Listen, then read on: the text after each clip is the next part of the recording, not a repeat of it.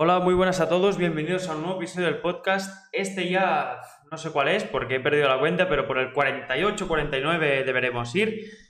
Y en el vídeo de hoy básicamente os voy a comentar un poquito las fuentes de tráfico que hay o que yo por lo menos he utilizado, las ventajas y desventajas de cada uno y para qué tipo de negocio van más enfocadas, ¿vale?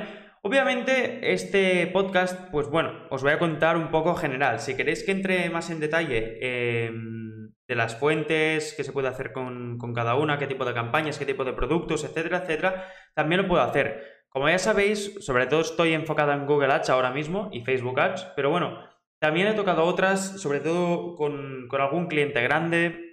Y, bueno, la verdad es que los resultados varían mucho y el tipo de, de producto, sobre todo, cambia mucho en referencia a cada fuente de tráfico. Es decir, hay fuentes de tráfico como por ejemplo Pinterest que son muy agradecidas para productos de mujer, productos del hogar, productos de este estilo, pero tal vez no son tan agradecidos con productos de herramientas y cosas de estas, ¿vale? Por lo menos por lo que yo he podido probar. Entonces, en este podcast básicamente el objetivo es hacer un pequeño resumen de todo lo que tenéis y de todo lo que hay. Y a partir de aquí, pues, que podáis ir viendo y ir descubriendo también otras fuentes de tráfico que tenéis para vuestro negocio, ¿vale?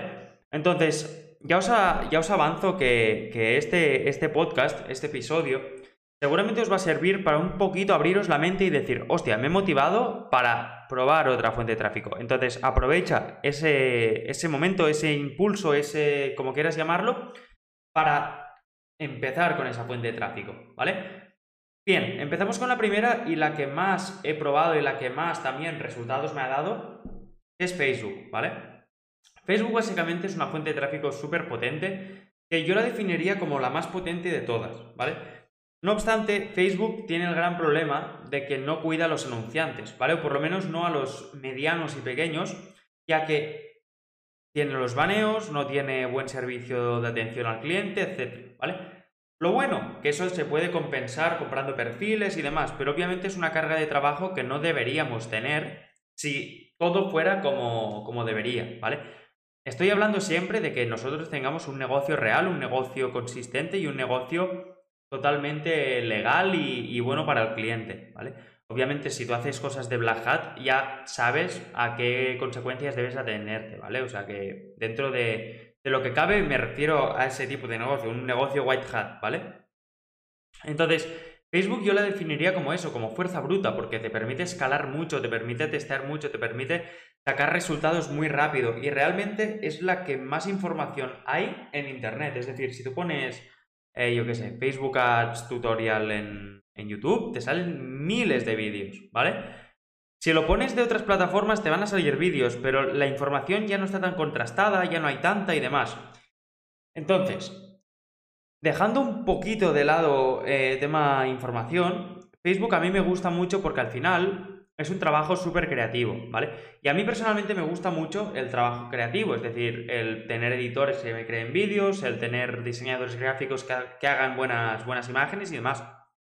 Entonces, Considero que para gente que tenga un producto vistoso o un producto emocional o un producto que mediante vídeo pueda impactar muy bien a la audiencia objetivo, creo que Facebook es ideal, ¿vale? Entonces, como yo nunca dejaría Facebook como el pilar de tu negocio, por lo que te he comentado del tema de baneos, pero sí que es verdad que puede ser una piedra angular siempre y cuando la acompañes de otras fuentes de tráfico para no depender únicamente de, de Facebook, ¿vale?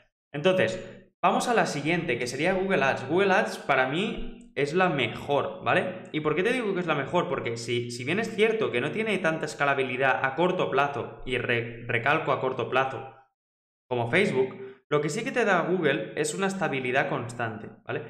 Y eso, quieras que no, en un negocio mm, es espectacular, ¿vale? Entonces, otra cosa que también me encanta de Google es el tema de la atención al cliente, ¿vale? Cualquier problema que tengas en Google, tienes la posibilidad de, solucionarlo, ¿vale? Y eso para mí es hiper importante. ¿Por qué? Porque al final habrá muchos momentos en los que te puede aparecer un baneo, o un producto puede ser rechazado, o un anuncio, lo que sea, o una palabra clave no te la permite, o tu negocio no se acepta, o tu feed no sé qué, o no sé cuántos. Y no hay nada mejor que tú poder llamar directamente y tener una persona real detrás de todo esto, ¿vale? Entonces, obviamente hay grados y grados de asistencia, ¿vale? Por ejemplo, en Facebook, los que tienes de asistencia en el chat no sirven para nada, ¿vale? Sí que te pueden indicar un poco y tal, pero no sirven, ¿vale? Em, entonces, lo que sí te sirve es, por ejemplo, si llamas a un representante de Facebook o una cosa así, y es un grado más, ¿vale? Después ya hay representantes privados y, hasta aquí puedo leer, ¿vale? Entonces, esa sería la escala, la escala en, en, Facebook. En Google, ¿vale? Directamente la asistencia que te dan por teléfono sería un poquito como la primera en Facebook, ¿vale? Pero sí que es verdad que escalan los casos muy rápido y te dan respuesta mediante email o te vuelven a llamar. Por lo tanto, es bastante mejor. Ya te digo que desde el principio tienes una persona al otro lado, ¿vale? Que con Facebook no. Entonces, otra cosa buena es que cuando tú llevas eh, dinero gastado y demás, lo que puedes hacer es tener un representante. Si tienes agencia como yo, lo que puedes tener es un representante de agencia. Entonces ya ahí estás salvado completamente a nivel baneos, a nivel, bueno, a nivel todo, ¿vale? Entonces, Google sí que es verdad que la, la, curva de aprendizaje, es decir, aprender a usar Google es mucho más complicado que Facebook, muchísimo más, porque, uno, la información que hay en Internet, la mayoría está desfasada o no sirve. Y después, como no es algo tan popular, tampoco hay tantas opiniones contrastadas, ni tampoco hay tantos tutoriales, ni hay tanta cosa, ¿vale? Entonces, Google es un poco el gran olvidado, pero que cuando la gente lo prueba, por ejemplo, gente que entra conmigo en la agencia, dice, hostia, realmente me entra un, un flujo de caja importante y yo antes no lo tenía, por lo tanto es un extra cada mes que encima, si nunca se te cae Facebook, tienes Google ahí como pilar, ¿vale? Después tenemos Pinterest, ¿vale? Pinterest a mí personalmente me encanta y es una fuente de tráfico muy similar a Facebook. Se prioriza mucho la creatividad y no es tan importante ni el, pie, de foto, ni la descripción, ni nada de esto, ¿vale? Sobre todo lo que se premia en, en Pinterest es la creatividad. Y lo bueno que hay en Pinterest también es que tienes la posibilidad de hacer creativos más verticales, por lo tanto, digamos que ocupan más porción de la pantalla. Pinterest va muy bien sobre todo para e-commerce y tiendas enfocadas a mujeres, ¿vale? Sí que es verdad que hombres también lo utilizan, pero sobre todo productos de belleza, eh, productos enfocados a mujer de moda y productos de hogar funcionan muy, muy, pero que muy bien en Pinterest, ¿vale? La única pega que le encuentro a Pinterest es que necesitas gastar bastante dinero al principio. Google también, ¿vale? Pero Google no tanto. Google con 300, 500 euros tiene suficiente. Pero en Pinterest te puede llegar a 1000, 1500, 3000 euros para empezar a ver ventas y empezar realmente a tener una estabilidad de ventas, ¿vale? Es mucho dinero si no tienes un, un cash flow y no tienes un colchón, ¿vale? Entonces, bueno, debes tener eso en cuenta también porque es así, porque realmente mm, para entrar a jugar este juego, pues necesitas hacerlo así, ¿vale? Ahora pasaremos a Snapchat. Snapchat básicamente es una red social que funciona muy bien en Francia, en, bueno, en países en concreto. Yo no la usaría en España, no la usaría en ciertos países, pero sí que es verdad que en Francia, Estados Unidos y países así, sí que funciona bastante bien, ¿vale? Snapchat. Y básicamente Snapchat, yo siempre la, cuando la enfocamos con algún cliente, siempre lo que hacemos es enfocarla a público joven, ¿vale? Importante esto en Snapchat. Yo nunca haría un anuncio en Snapchat para gente de más de 40 años, ¿vale? Nunca. Pero se puede testear, pero bueno, yo sinceramente lo enfocaría siempre a público joven. ¿Vale? Snapchat mm, no se parece tanto a Facebook en cuanto a funcionamiento, aunque tiene cierto parecido. Y la realidad es que Snapchat no necesitas tanto presupuesto como en Facebook, digo, como en Pinterest, ¿vale? O Google. Es bastante parecido a Facebook en ese sentido. Yo creo que con 100, 200 euros ya puedes obtener ventas, ¿vale? Más o menos.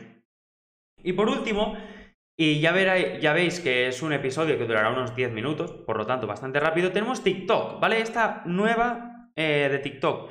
TikTok, la verdad es que está funcionando bastante bien para ciertos países de Europa, como Francia o Alemania, Estados Unidos, Canadá, Australia, etc. El Big Five funciona muy bien. España, por lo que he podido probar, no funciona tan bien, pero no sé si porque es muy nueva aún la, parte comercial de, TikTok o, por otros motivos, no lo sé. Y bueno, TikTok básicamente lo bueno que tienes es que para testear productos, y eso lo puedo contar en otro, en otro podcast, que de hecho me lo voy a apuntar, em, lo que puedes hacer es básicamente probar los productos sin pagar publicidad, ya te contaré cómo, y a partir de ahí meter ads, ¿vale? Los ads funcionan bastante bien y la interfaz es bastante similar a Facebook. Lo único que con TikTok sí que es verdad que necesitas algo más de presupuesto, porque al final mínimo necesitas meter 20 euros por adset, ¿vale? O 50 si haces, si haces eh, CBO.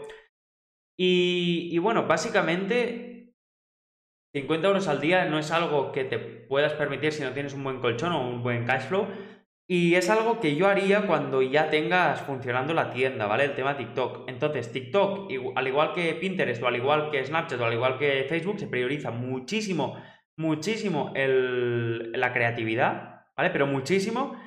Y normalmente TikTok tiene un ratio de conversión más bajo, ¿vale? Por lo tanto, sí que es verdad que te da muchas impresiones, te da un coste por clic bastante parecido a Facebook en la mayoría de productos, Sí que es verdad que a veces es más bajo, pero le cuesta un poquito más convertir, ¿vale? Sobre todo al principio. Obviamente cuando empezamos a optimizar la cosa cambia. Pero bueno, eh, ya sabes cómo va esto, ¿vale? Entonces, nada, hasta aquí este episodio. Espero que te haya gustado. Si es así, pues me dejas un like, me mandas un mensaje, me, me dices de qué quieres el próximo episodio y nos vemos.